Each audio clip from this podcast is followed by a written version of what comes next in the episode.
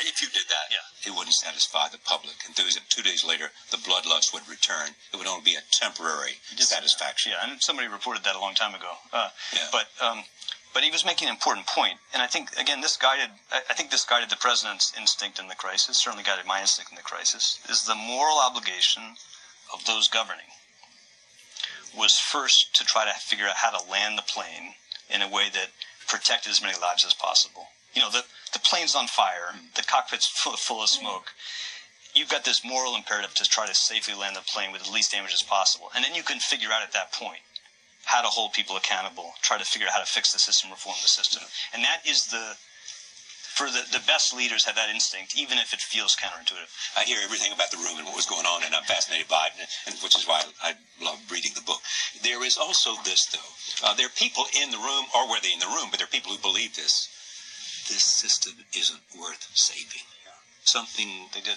Yeah, they did. in the room. Yeah, no, but it wasn't just in that room. I mean, if you if you read about the debates in the Federal Reserve and the FOMC over that Yeah. period of time, you had a lot of people came into this crisis. Again, I'm trying to be charitable to them. N- No memory of financial panics, no experience with Yeah, them. because among the things that have come up in big debates about the future of capitalism and all of that, Yeah, but, but you're they- saying they- something's wrong with this system. Let it Well, they had this find its own level. they had this illusion, and I think it's an illusion, that somehow the interests of the average person were independent of and could be unaffected by and protected from the failure of that system, that financial system. The, And it's just the again, idea that there was some immunity from the average person to Exactly. the failure of the system it- of which they were part of. Yeah, I want to. I want to come back to it again.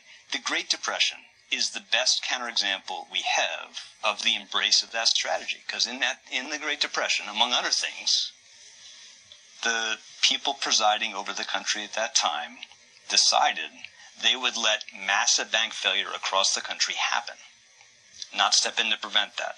That was the markets doing its work. That was just. Right, so suppose uh, you're not going to run uh, the firm that you're going to run uh, in New York, and I, I had the capacity to send you on this mission. Go tell me how we fix this system.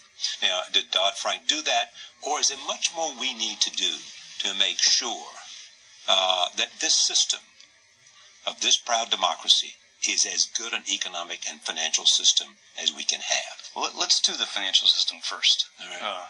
Because that's where a lot of the focus of this unease is, and it's understandable still. That's Wall Street, et cetera. Yeah. That provide the capital for businesses around America. In my view, To exist. in my view, and I think the evidence supports this, that financial system today is a much safer, much more stable system than it was in the decades before the crisis. because of, Well, I'll give you- awareness of what happened I'll you- Dodd Frank. I'll give you the I'll give you the list.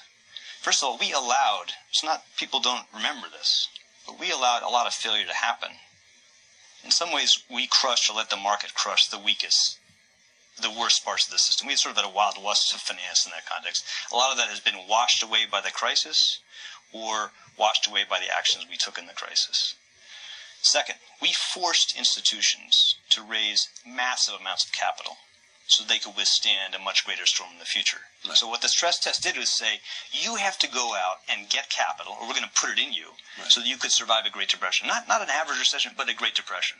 Thank you to Charlie Rose and his guest, Timothy Geithner. A reminder, you can watch Charlie Rose on Bloomberg Television weeknights at 8 p.m. and 10 p.m. on Dish Network Channel 203.